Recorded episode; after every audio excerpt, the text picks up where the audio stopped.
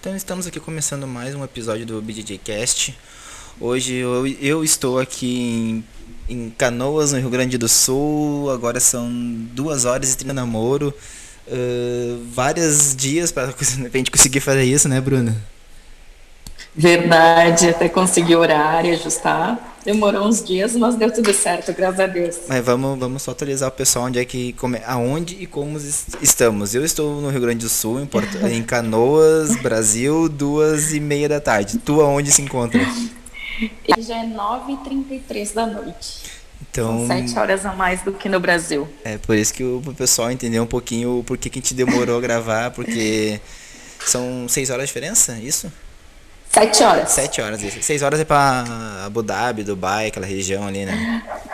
Não, é sete horas também. Sete horas também? É, é geral, sete horas. Uhum. Quão é difícil, também tem um delayzinho, mas tá, tá rolando tudo tranquilo, graças a Deus. Como é que tá Verdade. o tempo aí? Aqui é muito quente, né? Aqui é inverno, mas o nosso inverno é 35 graus. É úmido, mas é muito quente. É, mas aqui no Rio Grande do Sul, sabe como é que é o verão, né? Em Porto Alegre agora tá 31 graus. Então... É verdade. Eu venho de, eu venho de Caxias do Sul, que é muito frio. Sim. Para passar calor aqui, olha, passei um tempo para me adaptar a esse calor daqui. Sabe que a gente não se conhece pessoalmente, já quase rolou umas duas, três vezes, a gente não, não se conhece pessoalmente, tem conversado, mas Verdade. eu acho que a gente já teve mais de uma vez no mesmo lugar. Porque eu também era da Sul, já fui a eventos da Sul Temos se cruzado e não se conhecemos pessoalmente. É verdade, com certeza. Os eventos da Sul sempre tiveram muita gente, Sim. talvez passa um pouco despercebido, né? Daí a gente conversa com um, com outro, quando vê muita gente. É, toda vez que tinha um evento da Sul lá na, na Serra, já foi o campeonato organizado pelo Alex lá, uh, campeonato uhum. interno da Sul geral foi lá também, que eu já lutei lá. Então era...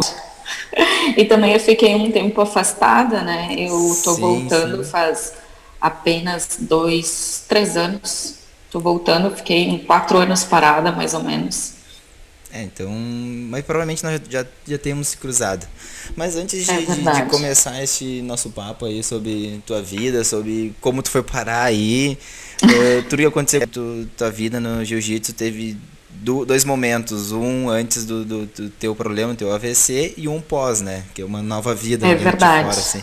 Mas antes de entrar nesse papo aí, primeiro vamos citar meu, meus, meus apoiadores, seguidores. Primeiro é o, a Torre Corretora de Seguros. Um, é um pessoal que me ajuda muito e foi meu primeiro patrocinador. sabia, Bruno, que tem, tem para quem é atleta, por exemplo, tu que sempre oh, foi atleta, sempre foi atleta, aí se te dá um problema, tu, tu perde tua fonte de renda, né? Se tu machuca um joelho, uma coisa assim. E existe seguro para isso. Exatamente. Coisa, coisa, que eu não sabia, coisa que a Torre Corretora aí vem, com, vem trabalhando com esse tipo de é material. Bom, é bom saber porque a gente realmente não tem acesso a essa informação e às vezes pode ajudar muito, porque é nosso nossa fonte de. Muita gente não conhece, ele vende muito é. seguro para academia. Que nem onde eu treino aqui, eu treino aqui com, com a Aspira e com a Camila, tu conhece bem a Camila, né? Uhum. E... Sim, a Camila treinava com nós uh, tempo da Jatá. Sim, sim, ela me falou. Então, uhum. o Aspira mesmo falou que, pô, esse tempo deu um probleminha na academia dele lá, que é quão vai. E o nosso segundo é apoiador, nosso segundo apoiador aqui também do, do do, do podcast é o, é o doutor celular aí, hoje em dia, que é que não precisa de celular, né? E se dá um probleminha Exatamente. no celular, o doutor celular resolve, especialista em placas e, e telas de smartphone. E o nosso terceiro patrocinador é a Manasse Bombas, é... Essa, essa empresa Manasse Bombas é aquela empresa assim que, pô, tu vai fazer uma reforminha na academia, não tem uma, o material correto, eles têm tudo. Então eles salvam todo mundo. E o quarto e último patrocinador é um que eu estou anunciando agora com, com muito orgulho. É uma das maiores lojas de kimono do Brasil. Estão junto comigo agora, é a Casa do Kimono. Com certeza já deve ter escutado falar, porque a Casa do Kimono é muito conhecida. Vende. Já e, e tem o kimono já da Casa do Kimono. Ah, eles têm tudo que é produto. É Ótimo. É, Ótimo atendimento, super recomendo também. Né? E, e, eles estão agora assim, ó, na região de Porto Alegre, aqui na região metropolitana de Porto Alegre, se tu comparar, pela manhã eles entregam no mesmo dia. E eles têm todas as marcas, a Tama, uhum. Coral, Keiko, Caveira, Vulcan, entrega pro Brasil todo, então só lá no, no, no site da casa do kimono.com ou vai no Instagram ali que eles uhum. Resolvem teu problema de kimono, quer lutar, eles têm um kimono, quer treinar, eles têm um kimono, atendimento especializado, é, não tem, é, eu, eu falei... É verdade, atendimento é ótimo. É, não, conversando com Já o Neto, que é o, conversando com o Neto, que é o proprietário, ele eu falei assim, não, mas vocês são uma das melhores lojas de kimono do, do estado, talvez é do Brasil. Ele, não, não, não vai falar isso. Eu, não, a meu ver, como cliente, eu acho que é eles, não tem, são especialistas.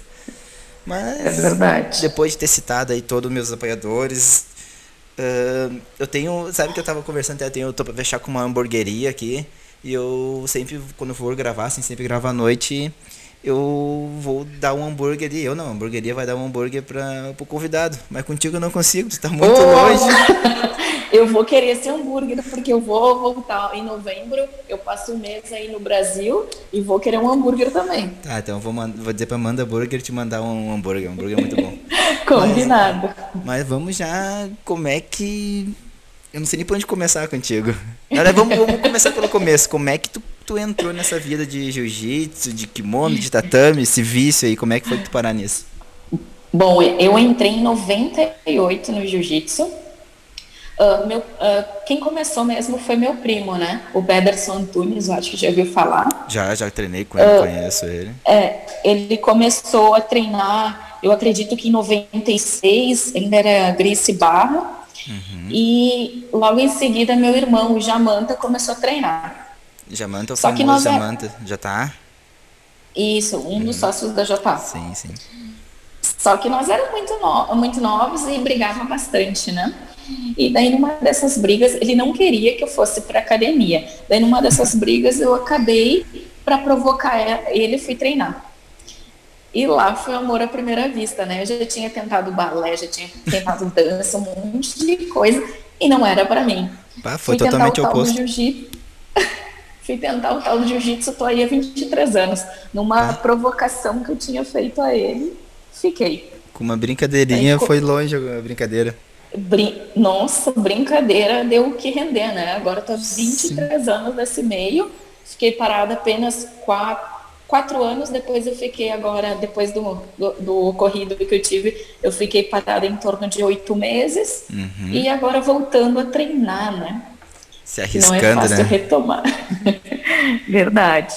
Mas tu, quando tu iniciou lá atrás, era Grace Barra, tu comentou aí, mas como é que foi? Porque tu tem um nome muito forte dentro da Sul, que aqui no Rio Grande do Sul é uma pioneira no estado, né? Junto com, é com Valtinho com, e com Maris Perry. Então, uhum. como, é que, como é que foi essa saída para Sul? Uh, na verdade, a gente passou por algumas academias, né? Uh, lá, Grace Barra ficou um tempo, daí o professor era do Rio de Janeiro, ele voltou. Uhum. Daí a gente foi treinar logo em seguida com o Boxer. Sim, sim, conheço o Boxer. É, daí a gente começou a treinar com o Boxer, a gente ficou um tempo e o Boxer também, uh, logo em seguida, ele teve algumas oportunidades boas na carreira dele e ele aproveitou com certeza, né? Todo Sim. mundo faria isso. E nós ficamos treinando com o Leonardo Scheber, que é um professor do Rio de Janeiro. Uh, hoje em dia ele vem, quando ele vem para, quando ele vai para Caxias, ó, eu falando como, como se estivesse em Caxias. Uh, quando ele vai para Caxias, ele treina na JA, então a gente tem um vínculo ainda com ele, né? Uhum. E logo em seguida, uh, o Léo acabou indo voltando para o Rio de Janeiro e o Alex assumiu. Hum. Então, depois assumiu ali, a gente estava uh, ainda como Union, e logo em seguida a gente trocou para Sul Jiu-Jitsu, né? E Union que é a equipe que a gente. A do, do Murgel. Do Murgel, isso, né? Yes, isso. Na verdade, a história um do a história do, do jiu-jitsu gaúcho se confunde muito entre Zé Mário e Murgo, Zé Mário e Valtinho e Murgo, né? Os dois falam que os dois foram os pioneiros, mas a sua primeira equipe mesmo formada, a mesma equipe é a Sul. Mas o Exata, exatamente. Mas o Murgel está mais tempo, mas ele não tinha Isso. uma academia em si, né? Uhum, eu já, mas já a academia, a academia que teve o ginásio mesmo foi o Walter Matos e o Zé Mário que montaram. Sim, então de... eles são o pioneiro, né, de fato. Depois tem toda aquela rivalidade com a Winner, então... Exatamente. Até aqui em Canoas, pra te ver como o jiu-jitsu vem, pelo que eu, eu, treino há pouco tempo, eu treino há sete anos, então perto de ti é nada. Uh, mas como os últimos... Não, é um bom começo. Os últimos três, quatro anos, como teve um, um estouro aqui na região de Porto Alegre. Por exemplo, aqui onde eu treino aqui com a Aspira e com a Camila, na região ali, vamos supor, um quilômetro, um raio de um quilômetro, tem quatro, cinco equipes agora. Tem muita é, gente. Aí no sul começou a expandir bastante, né? Todo mundo está procurando. O que acontece? Uh, todo mundo procura um esporte, né? E nesse esporte o pessoal consegue aliar uma defesa pessoal. Então mata uh, dois coelhos com uma cajadada, né? Sim, sim. Então acaba sendo viável. Uh, o esporte, quem começa se apaixona, né? É difícil não, não ficar no meio e depois começa. É Além do esporte, tu cria vínculos, amizades que são eternos, né? Por exemplo, vou dar um exemplo bem, bem legal aí. O meu professor é o Alex Silva, né? Uhum, e eu não escondo para ninguém que ele é meu pai. Eu perdi meu pai há dois anos e meu pai deixou ele no lugar. Sumiu a bronca. Se não fosse por ele, eu tinha, eu tinha falecido. Foi ele que me socorreu, né? Sim, então sim. devo a minha vida a ele.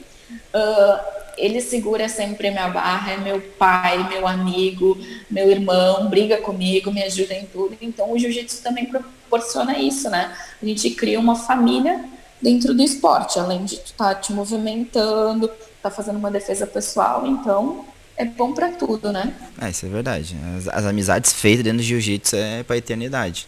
Tenho, eu já acabei, Exatamente. Eu acabei trocando de equipe, mas os meus amigos da equipe antiga são muito próximos. Então, é verdade, a gente, é, é, na verdade a gente não, uma vez tinha, né, falavam que a gente estava creontando, mas hoje, graças a Deus, abriram um pouco a cabeça. Eu sempre segui a mesma linha, né, eu sempre segui o Alex, porque ele foi meu mentor, foi uma referência muito forte. Uhum. Então todo mundo diz, ah, teu irmão tem uma academia, por que tu não treina? Eu ajudei eles a, era eu, o alemão, o meu irmão, Marcelinho, o ex, a gente era em seis, sete que abriu mesmo a academia, né? Uhum. A gente começou a treinar e logo em seguida veio outras pessoas, né? Mas quem formação aí foi nós.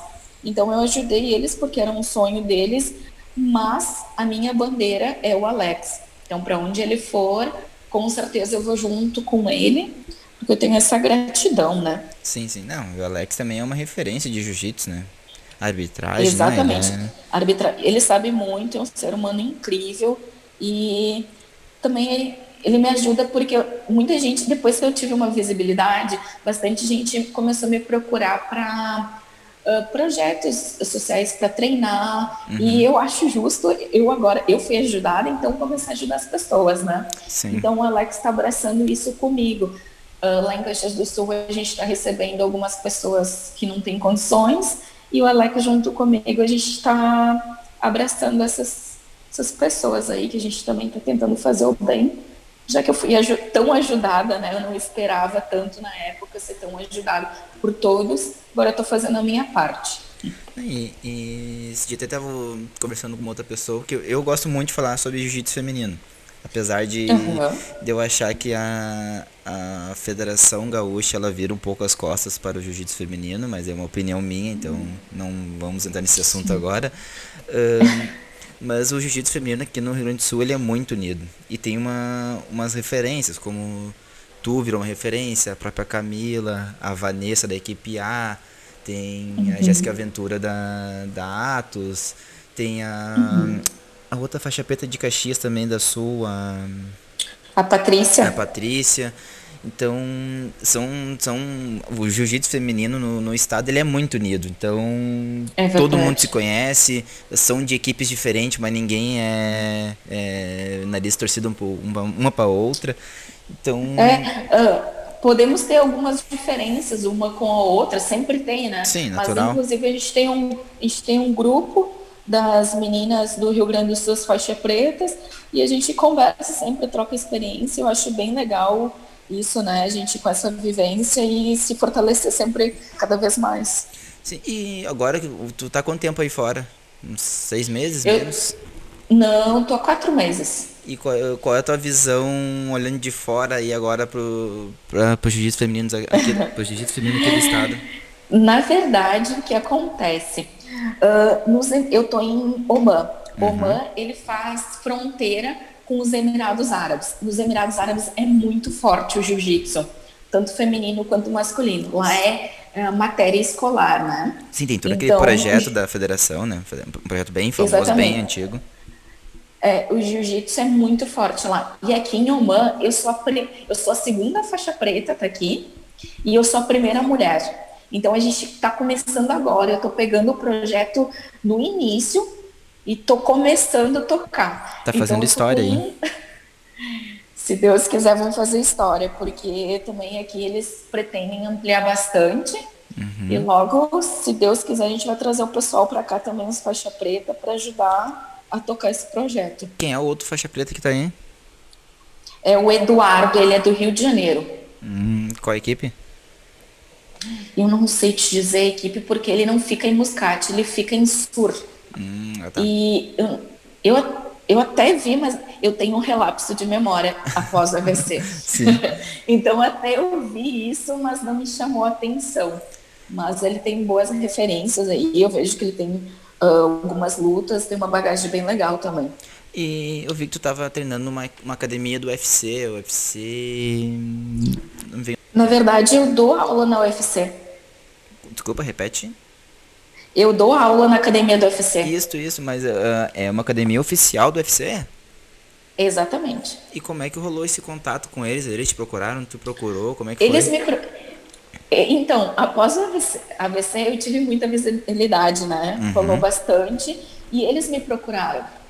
Ah, que legal. Uh, eles é, eles me procuraram, a gente entrou em negociação. A primeira vez eu não aceitei porque não tinha pretensão de sair do país, né?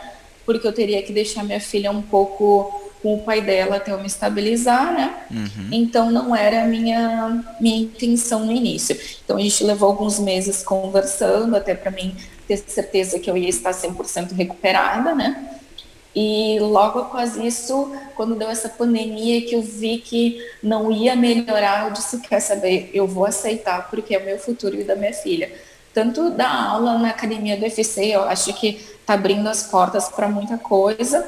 Outra é começar o projeto em Oman, né? Eu estou tendo oportunidade de, de primeira mão de começar, né? Então, daqui a pouco eu posso ficar muito maior. E também, uh, ah, para mim, é uma, um desafio, né? Sim, eu saí de um AVC, vai fazer um ano, agora é dia 28 de janeiro. Eu tive, eu perdi totalmente uh, a coordenação, a visão. E tô retornando. Ainda tem um problema de coordenação e de memória, né? Que eu tô ainda eh, trabalhando isso e tô treinando. Eu tive diagnóstico que eu não ia poder voltar mais treinar, não ia poder mais competir, e na verdade eu tô me desafiando, né? Eu de tô teimosa. mostrando pra mim mesma que eu posso. Tá indo então, de teimosa, né? O Alex não te xingou por causa disso? Não te mijou? Nossa, ele me xinga muito. Ele disse que. Porque ele disse assim: ó, tu vai para dar aula, mas tu não vai lutar, tu não vai treinar. Só que eu sinto que eu posso. Porque os médicos, quando eu tive o diagnóstico, eles não me deram esperança de eu voltar. Era para mim ficar vegetativa. Imagina. E eu é, não, e depois eu voltei, não era para mim caminhar, porque não ia ter equilíbrio. Eu voltei a caminhar. Então, e depois eu não poderia treinar, tô treinando. eu não ia poder lutar e me inscrever para lutar. Só que talvez o campeonato em Abu Dhabi vai ser cancelado, porque eles estão com a quarentena de 10 dias, né? Sim, sim. Então, provavelmente vai ser cancelado, mas tô treinando para isso, com os devidos cuidados. e tem alguma coisa que tu evita, por exemplo, ah, se encaixar um triângulo, alguma coisa assim tu evita ou não? Sim, eu tive dissecção arterial, né? Então, nós temos quatro artérias na cabeça e eu tenho só duas funcionando normal. Uma foi totalmente dissecada e a outra teve trombos. Então, eu não tenho toda a capacidade de oxigenação no cérebro. Então, eu não posso fazer uh, um esporte assim. Eu posso treinar tipo uma hora seguida. Eu tenho que sempre voltar ao meu condicionamento, né? Uhum. Eu tenho que uhum. sempre me manter não muito acelerada para mim não falta oxigênio no cérebro. Então, tô tendo essa essa moderação e eu também não posso ter impacto na cabeça, pescoço. Então, se me encaixa um estrangulamento, alguma coisa, eu bato e tá tudo certo. Então, eu procuro, tô treinando para não me encaixarem, tô treinando mais no chão para mim não ter impacto. Alguns cuidados eu tô tendo para mim não arriscar tanto, né? Uhum. Então, tu é muito teimosa, não é teimosinha, muito teimosa. Eu sou muito teimosa. Eu acho que se eu puder mostrar para as pessoas que a gente não pode desistir das, dos sonhos, enfim, eu acho que se eu mostrar isso para uma pessoa já vai estar sendo válido. Então, já estou mostrando para minha filha, então já está sendo ótimo. Sim, sim. Imagina. É, é uma história de muita superação, né? Pouca superação é e super... superação é, e teimosia ao mesmo tempo. Exatamente. É que eu acho que o meu corpo suporta isso, então eu tô indo. Se eu me sentir mal no momento que eu me sentir mal, eu paro totalmente. Também tenho esse problema, mas tomo, eu tomo remédio, vai ser vitalício, né? Mas eu tomo os remédios controlado, mesmo horário, tudo bem regradinho evito algumas coisas que os médicos me sugeriram, faço acompanhamento online, então estou sempre nesse acompanhamento, né? E antes de vir, eu fiz todos os exames, eu fiz uma angioplastia novamente para ver se tinha alguma coisa obstruída e estava tudo certo. Então estou tendo acompanhamento e estou me cuidando dentro do possível. Ninguém melhor que nós para a gente se conhecer, né? Então já levou o susto Exatamente. uma vez, não vai arriscar tudo novamente, né? Nossa, eu eu achava que eu estava em overtraining, mas não era overtraining, né? Eu já estava me dando sinais e eu não sabia o que era, né? Porque eu desconhecia essa situação no meu corpo. Agora eu já sei. Qualquer coisa que tiver, a gente tem que parar e procurar ajuda médica. Tu achou que era um, é um, um, mega excesso de treino? Qual foi o, Exatamente, qual foi o, tava, que tu sentiu? Eu estava eu tava trein, eu tava treinando para lutar um MMA, né? Uhum. Então eu estava treinando cinco, seis treinos por dia, estava com excesso de treino. E eu me sentia muita ton muito tonta, muito tonta e muita dor de cabeça. Dor de cabeça, assim, absurda, assim, eu tinha que tomar muito remédio para mim poder treinar. E eu não faltava treino. Sim, a gente não falta. E nesse... É, porque eu tinha luta marcada, né? Então, meu corpo estava avisando, avisando, avisando, me sentia tonta, eu vomitava, voltava a treinar. Então, eu, eu pedi isso, né? Eu fui além dos meus limites. Hum, e, e tu, quando tu, foi a primeiro, primeira vez que tu passou mal, que tu sentiu mal, mas assim, tu, tu teve que ir ao hospital, como é que foi? É, a primeira vez que eu me senti mal, eu estava treinando jiu-jitsu.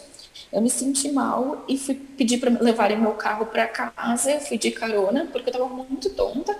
E fiquei dormindo em casa. Daí, no outro dia, eu comecei a me sentir melhor peguei um Uber, não fui dirigindo porque eu estava realmente me sentindo tonta e fui treinar Muay Thai. Daí, uh, treinei Muay Thai, me senti mal, fui para casa, fiquei. Daí, meu professor, o Claudir, que ele é excelente uh, de Muay Thai e MMA, né? Ele me disse para mim ficar em casa que eu estava com um overtraining. Realmente ele via que eu tinha algum problema. Uhum. Fui para casa, descansei, comecei a me sentir um pouquinho melhor, voltei a treinar. Daí foi numa terça-feira, dia 28 de janeiro de 2020. Eu estava treinando MMA na academia do Claudier, inclusive, e eu passei mal pela primeira vez de fato, de não conseguir levantar mais. Ali foi quando eu caí, né? Uh, não conseguia mais levantar, passei mal e não conseguia mais enxergar. Me levaram para o hospital e no hospital o primeiro diagnóstico que me deram que eu estava com uma vertigem labirintite, desculpa. Me mandaram para casa com remédio de labirintite e eu comecei a passar mal, eu não enxergava, não conseguia levantar a cabeça, não virava do lado. Daí, uh, meu professor disse, Bruna, tu não tá bem, não é normal, tomando remédio de labirintite e não adiantava. Daí ele um dia foi lá, um dia depois me pegou pelo braço assim, não, o filho dele é médico também, ele entrou em contato com o filho dele e com o professor da UPS falar, não, isso não é normal, porque eu realmente eu não tinha, estava três dias sem comer, desde que tinha me dado o negócio, sem imagina. levantar a cabeça, passando muito mal. Daí ele foi lá, me pegou, porque eu moro, eu só eu e minha filha. E como eu estava passando mal, eu estava sozinha em casa. E ele foi lá, me pegou e me levou para o hospital. E quando eu cheguei no hospital, ficaram apavorados da situação que eu estava. Não era, se fosse uma pessoa que não tivesse um, um histórico de atleta, que nem diz o Bolsonaro, eu, eu teria falecido realmente. Mas porque então, foi milagre. Foi... A situação que eu estava, bom, deram mínima esperança que eu ia sobreviver para o Alex. Imagina o pavor dele, né? Sim, eu lembro. E não, agora época... eu sou eu lembro que na época rolou é... todo mundo falando, teve campanha em rede social, eu lembro que rolou. Exatamente. Falaram assim que tu ia ficar vegetativa, é o que falaram. É, foi o que falaram pro Alex, foi a experiência que eu tinha, porque eu não caminhava, não, eu fiquei com fralda mais de um mês, dois meses. Eu não fazia nada, não me levantava para nada. E qual foi o momento que tu meio que voltou assim, que tu teve real noção do, do perigo do que aconteceu? Eu fiquei no hospital por 30 dias, né? Então, ali quando comecei a ver que vinham as pessoas, assim, mesmo que não eram tão próximas, me visitar e tal, porque eles não falam, assim, e eu me lembro de muito pouca coisa, muito pouco, para mim parecia que eu tinha ficado um dia no hospital. Ah. E eu lembro que pessoas que não são próximas a mim, mas que a gente tem certas amizades, começaram a vir me ver. Hum. Eu disse, nossa, tem alguma coisa que, que tá errada, né? E eu estava na UTI, eu recebia poucas visitas. Uh, era quatro por dia, duas em cada horário, se eu não me engano, ou duas por dia, uma em cada horário. Era uma coisa assim, eu não lembro muito bem. E as pessoas vinham e eu não enxergava muito bem e conversava, eu lembro desses estímulos. E, eu, e o que mais me fortaleceu para mim ficar bem foi a minha filha, né? Ah, eu pensava nela o tempo todo, o tempo todo. É eu esqueci tudo e minha filha estava ali e eu acho que eu voltei mesmo por ela. E agora tá. Porque falar, eu tinha até perdido as esperanças, né? Eu eu passei tão mal que para mim, se eu tivesse morrido naquele momento, ia ser um alívio. Tão mal que eu passei. Mas imagina, quase entregou os. E, é, e daí é, foi uma experiência quase morte, né? Foi terrível. E graças a Deus eu tenho minha filha, que foi nela que eu me agarrei, nela que eu pensei, e é por ela que eu tô aqui. É, e agora tá aí no, no outro lado do mundo praticamente iniciando um projeto para talvez dar um, talvez não, para dar uma condição melhor de vida para ela futuramente. Exatamente. Isso e agora em, eu volto para o Brasil em novembro passar o meu contrato inicial aqui é de dois anos, né? Hum. E eu fico um ano e daí tenho férias de 30 dias. Daí eu volto para buscar ela, estou me estabilizando aqui, né? Estou ainda montando um apartamento, algumas coisas que a gente precisa deixar tudo alinhado mas não vejo a hora. É um sofrimento, pensei que eu não ia conseguir, mas depois, passando esses meses, eu vejo que eu estou conseguindo me superar nisso, porque eu nunca tinha me separado dela na vida. Ah, imagina. Então está sendo a parte mais difícil. Tá, e tu, che tu chegando aí, qual foi o. Qual é o choque de realidade assim, que tu imaginava do que é a cultura? O que, que qual é a tua maior dificuldade? Além de, claro, além de saudade da família, dos amigos, do, é, da filha, que deve ser insuportável essa fi... cidade, mas qual é, o, é a maior dificuldade? Eu passei os primeiros 30 dias em Dubai, né? Aprendendo um pouco com a academia de lá, porque aqui, como ia iniciar o jiu-jitsu eles têm um programa, né, que, que é próprio do UFC. Então eu fiquei 30 dias lá e uh, nos Emirados é um pouquinho diferente, é um pouco mais aberto, vamos dizer assim, né? A cultura é um pouquinho mais uh, abrasileirada, tem muito brasileiro, então tem várias coisas que ligam mais a nossa algumas coisas assim. Mas o vestir Bom, em Dubai podia ir de biquíni, né, pra praia. Agora eu vou falar um pouquinho de Oman, que é minha, minha residência. Aqui em Oman não pode nem ir pra praia de biquíni. Ah, é bem, que, bem fechado? É, tem que, é bem fechado. Tem que ir com o corpo coberto, uh, tem que tampar principalmente os ombros e até o joelho, né? Então, Isso eu acho que é o maior impacto que eu tive. E se não cobrir, qual é a, a consequência? É, exatamente. E aqui também uh, as mulheres tradicionais Oman, elas não elas não treinam junto com homens, então a gente tem um estúdio separado, que eu tenho algumas classes uh, apenas de ladies, né? E também estou quebrando o tabu, porque estou dando aula aí para um monte de homem, treinando com homens, humanes, e eles estão com uma aceitação muito boa. Ah, que, que eu pensei que não ia ter. Porque eles não podem, né? A cultura deles dizem que eles não podem tocar no corpo de uma mulher que não é deles. Aí como é que vai ter na Gilda aí, né? Exatamente, mas eles estão eles estão começando a abrir. Ah, sim. Então, e também a, a comida, sabe? Que eu levei um impacto, porque aqui tudo tem pimenta. E eu não como pimenta. Não comia. Tô gostando de pimenta. é, aqui é muito apimentado. E aqui eles, quando gostam da pessoa, que eles uh, têm um apreço pela pessoa, eles convidam para comer o tal de mandi. Mandi é um prato com arroz, especiarias, uh, vai tudo. É meio agridoce esse arroz e vai carne de camelo e frango. Meu Deus. É, e outra, isso não é o pior. O pior é que eles comem com a mão no mesmo prato, ou seja, eles estão comendo, tá caindo de volta na bandeja, eles vão comendo de volta. Quando eu cheguei para comer isso, eu queria morrer, né? Porque a gente é acostumado, né, um pouco nojenta. Sim. Eu disse, o que, que eu vou fazer? Não vou comer? vou ter que comer. Tudo bem, passei por isso, mas espera não passar mais, porque é terrível. E olha que eu não sou nojenta, mas é, é diferente. Eu vi que tu, tu falando de homens e mulheres, hein? Eu vi que seguido tu posta vídeo dos homens treinando e das mulheres, tu não pode fazer imagem, então. Não pode, porque elas estão com o corpo, elas tiram, né, a baia e para treinar, então não pode ser filmado, não pode ser gravado nada. E nenhum homem pode pode te ajudar no treino? Nenhum homem.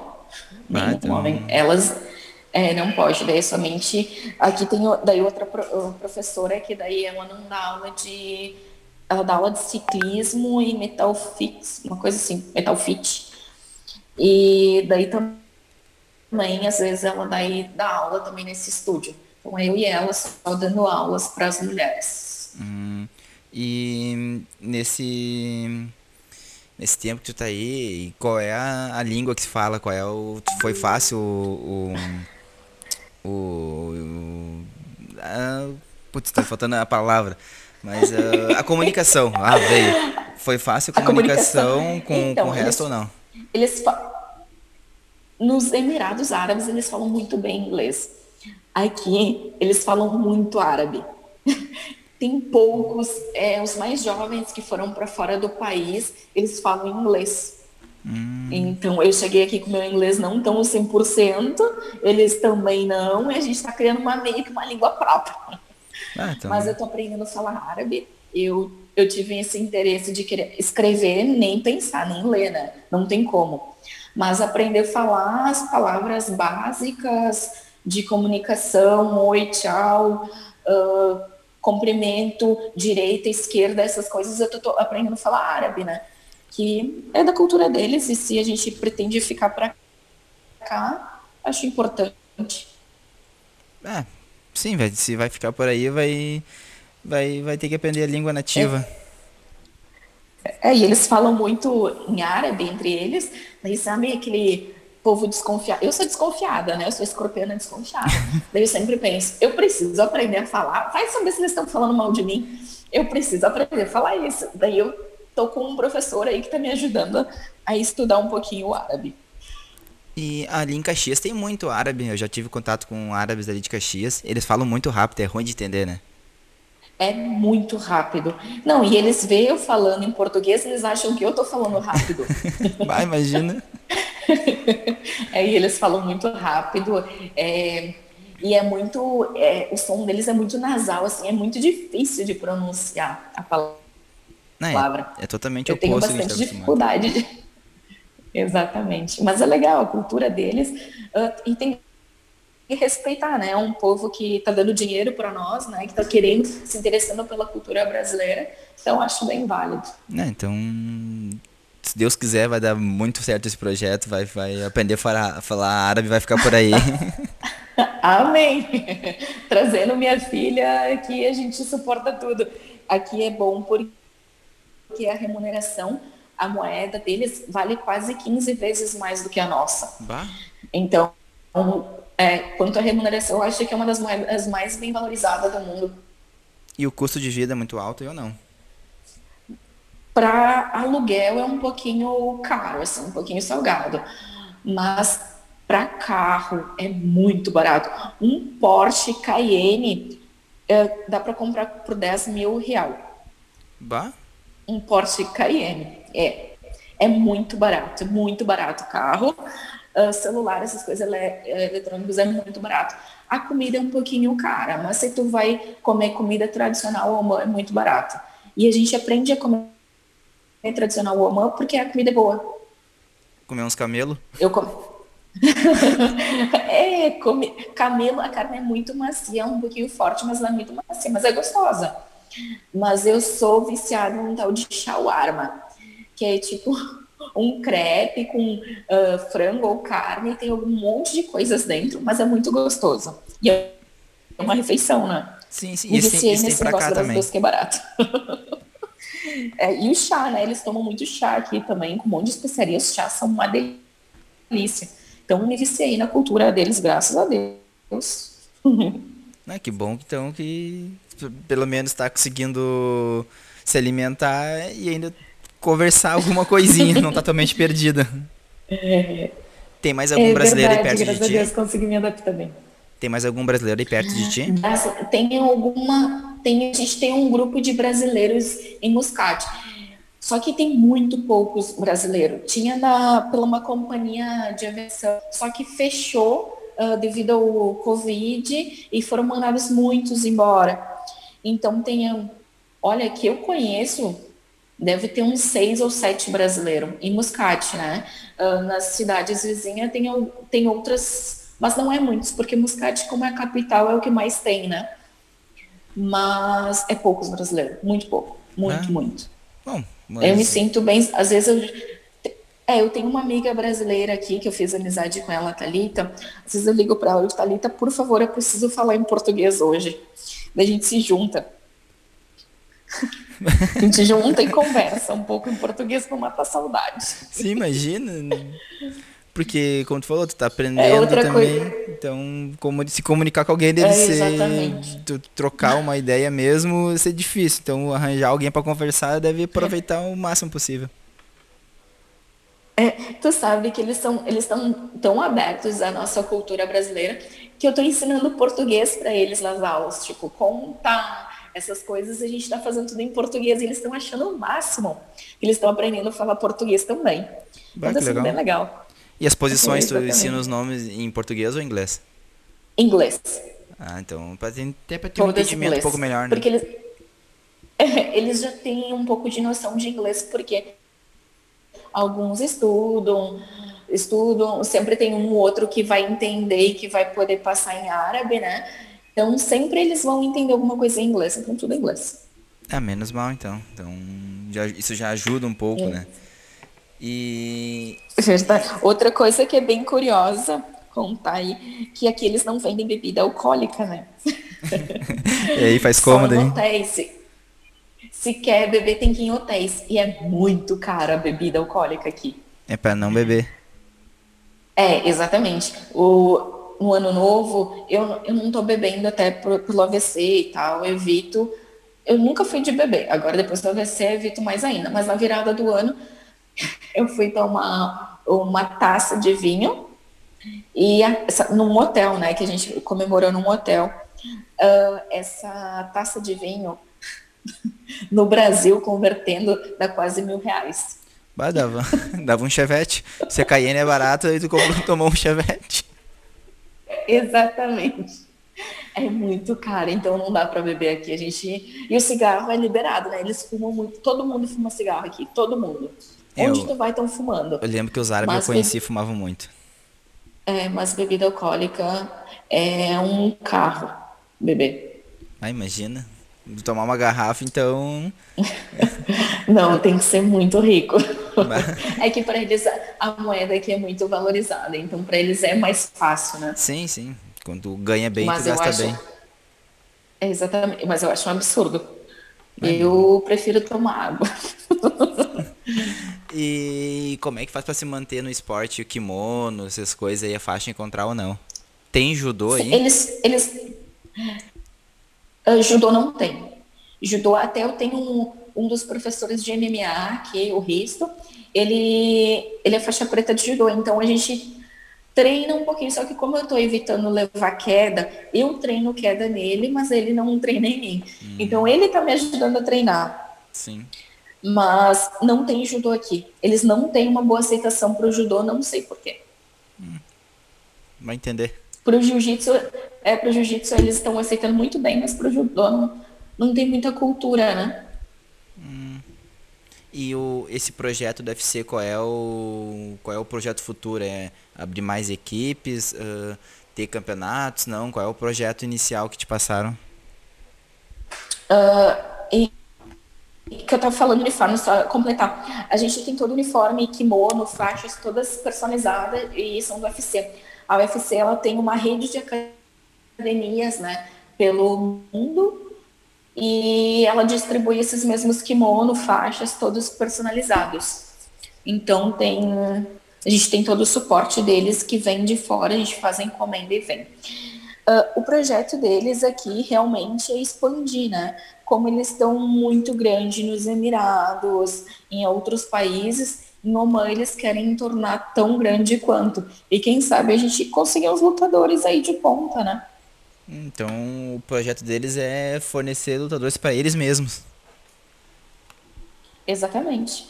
Fazer lutadores de fato. É interessante. E, a, e o público que, que treina contigo, qual é a média de idade? Ou não tem uma média de idade? É, é dos piá ao, ao dos nego velho, como se diz aqui no sul?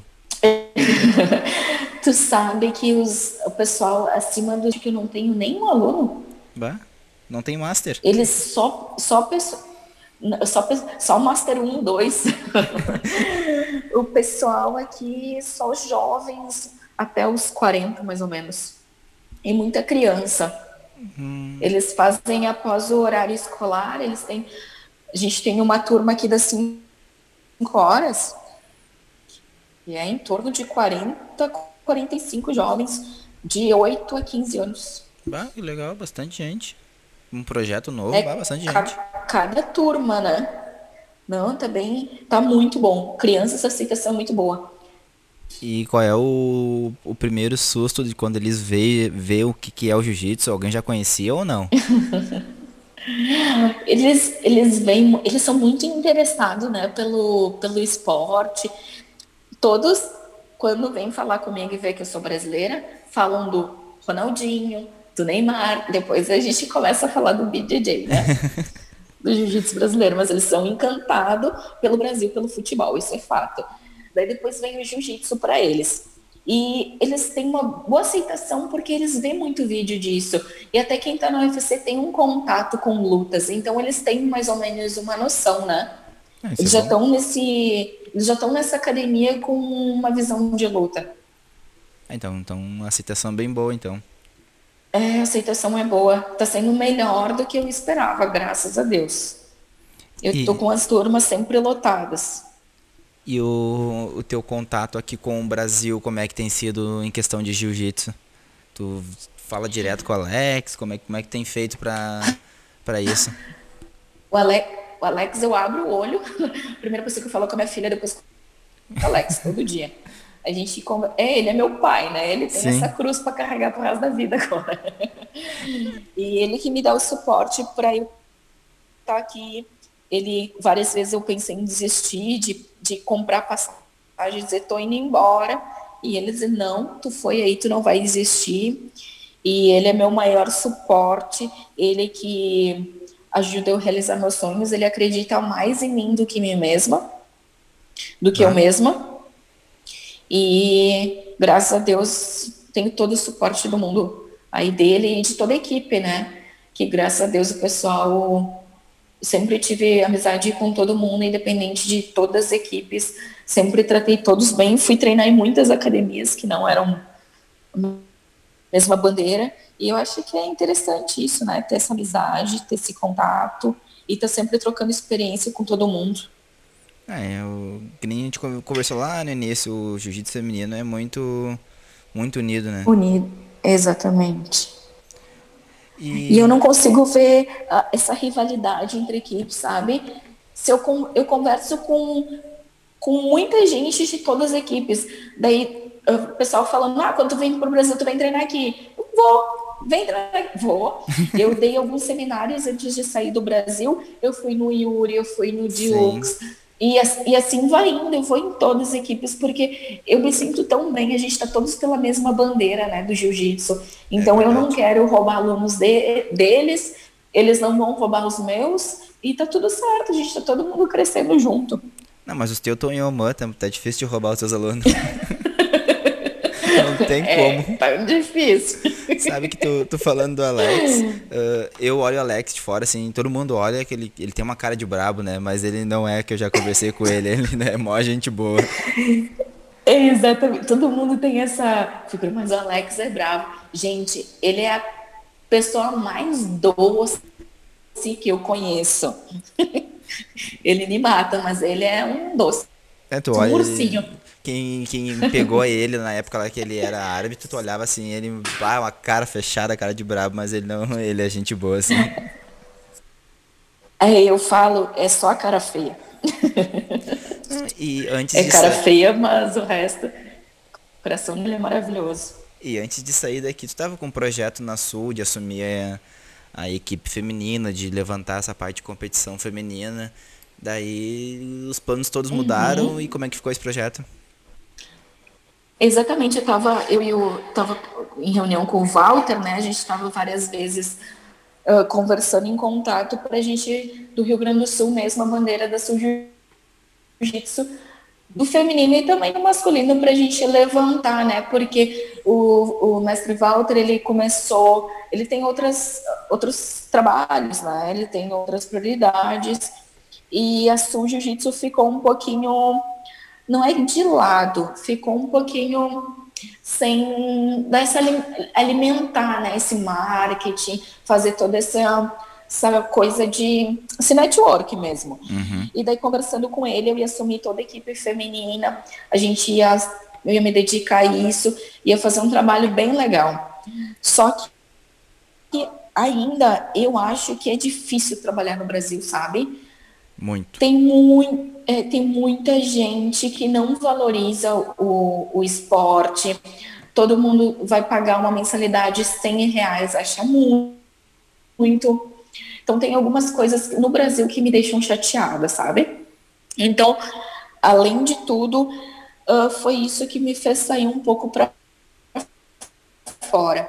Para mim, ver se eu estava totalmente errada com essa visão do Brasil, penso, a gente tem um a gente tem uma mina de ouro que a gente não valoriza. Não é só culpa dos políticos, de quem está lá em cima. Claro que eles roubam, né? Mas é Sim. é culpa da gente que não valoriza os nossos. Então, os nossos têm que sair para fora do Brasil para ser valorizado. Eu acho isso muito triste. Eu tenho três medalhas de mundial. Eu fui a única atleta mulher a ganhar de atleta mais técnico da Federação Gaúcha Brasileira de hoje. Então, eu tenho uns títulos muito bons para mim não valorizar. E eu sempre pensei, se eu não me valorizar o que eu lutei a vida inteira para ganhar, se não for eu me valorizar, ninguém vai me valorizar. Sim. Então, foi mais o que eu pensei, sabe? Disso, de ter valorização, de, de me testar também, ver se eu estava errada, uh, testar o meu corpo também, ver se eu ia conseguir a lidar com esse negócio do AVC. Então, foi vários fatores. Ah, então... E a Sul, e ainda vou voltar e vou tocar a bandeira da Sul, porque ela é minha bandeira do coração, e vamos levantar, se Deus quiser. então, teu, futuramente tu volta e segue esse projeto, então. Exatamente. tá tudo engatilhado, se Deus quiser vai dar certo. É, e a tendência é dar, né? Não tem a sua aqui no, no estado é uma percursora. tem um nome muito Exatamente. forte ainda, então é questão de trabalho mesmo, como tu falou. Verdade. E grandes atletas de ponta saíram da seu jiu-jitsu. Então a gente todos. tem é quase todos. a gente tem um, um chão aí, a gente tem uma boa base. A gente só não está trabalhando direta, direito o network, né? Eu acho que hoje em dia é muito marketing. Então, é baixar a cabeça e arrumar a parte que não está funcionando para dar tudo certo. É, e é. Esse tempo eu tava conversando, não lembro, eu converso com tanta gente que eu já nem lembro mais com quem eu, eu converso tal coisa. Mas todos os grandes professores, faixa pretas, que hoje são donos ou líderes de equipes grandes, passaram pela Sul ou pela Winner, não tem? Então, Exatamente. a, a, Sul tá um pouquinho em todo mundo, não adianta que ela, que ela fez a Verdade. Tá ali, tá ali, em todo mundo mesmo. Então tá, Bruna. Uh, a gente tá aí já quase uma hora conversando um pouco mais. Pô, te agradeço. Foi Oi. muito legal conversar sobre jiu-jitsu feminino contigo, sobre jiu-jitsu fora do Eu Brasil, um projeto novo. Uh, ver tu falando um pouco em português, que faz... tu não tem conversado muito. Então, te agradeço muito, é, eu muito. Eu chego até muito. me empolgar, né? Eu quero conversar, quero conversar em português, que é tão bom. eu também não quero te atrapalhar, tô tirando teu horário de descanso aí. Uh, amanhã tu trabalha normal? Tra aqui o, o domingo é o primeiro dia da semana, né? O nosso recesso é na sexta-feira, no sábado é o final de semana ainda, mas algumas coisas. Na sexta-feira tudo fecha, né? Hum. No sábado algumas coisas funcionam, mas eu tenho uma ou duas aulas só no sábado e no domingo sim. Daí no domingo é dia normal. Então a, é a sexta-feira é o teu domingo, então. É, exatamente. A sexta-feira é meu domingo. Então, te agradeço. Aí já é tarde aqui, já é que quase 10 horas aí agora? Aqui já é 10 e 24 Então tá, aqui, aqui no Rio Grande do Sul é 13 e 24 então a gente tá no meio da tarde. Eu te agradeço muito por ter eh, parado essa uma hora para conversar comigo. Eu que comigo. agradeço a oportunidade. Então manda teus últimos recados, teus abraços, dá teu, tu, tua rede social aí, dá teu, teu recado final. Quem quiser me acompanhar, então, eu posto bastante coisa pelo, pelo Insta, arroba Murubru. E vai ser um prazer, estou aberta para conversar com todo mundo, trocar experiências, uh, agradecer quem sempre me apoiou, me ajudou. Então a gente é uma família e tô aí. Tamo junto. Obrigado por tudo, pela oportunidade de falar também falar em português, contar um pouco a história. Obrigada aí todo mundo que também está prestigiando e escutando. E quando tu vier uh, Rio Grande do Sul, te devo um hambúrguer e vamos gravar mais uma coisa ao vivo daí. Combinado, novembro eu tô aí eu fico provavelmente uns 3, 4 dias em Porto Alegre e a gente vai combinar então esse encontro e comer esse hambúrguer. Tá, beleza, então. Eu te agradeço muito. Tá pra, bom. Quem, pra quem, eu agradeço também quem escutou até agora. Tivemos um pequeno probleminha de delay, mas é um segundinho, danada. Uh, por ter uh, é muito bom poder produzir esse produto com a, com a Bruna, que é uma referência aqui no estado de faixa preta e agora também fora do país, iniciando um projeto que futuramente o, o nome dela vai ser muito lembrado lá na frente. Então, te agradeço e até uma próxima. Obrigada, até.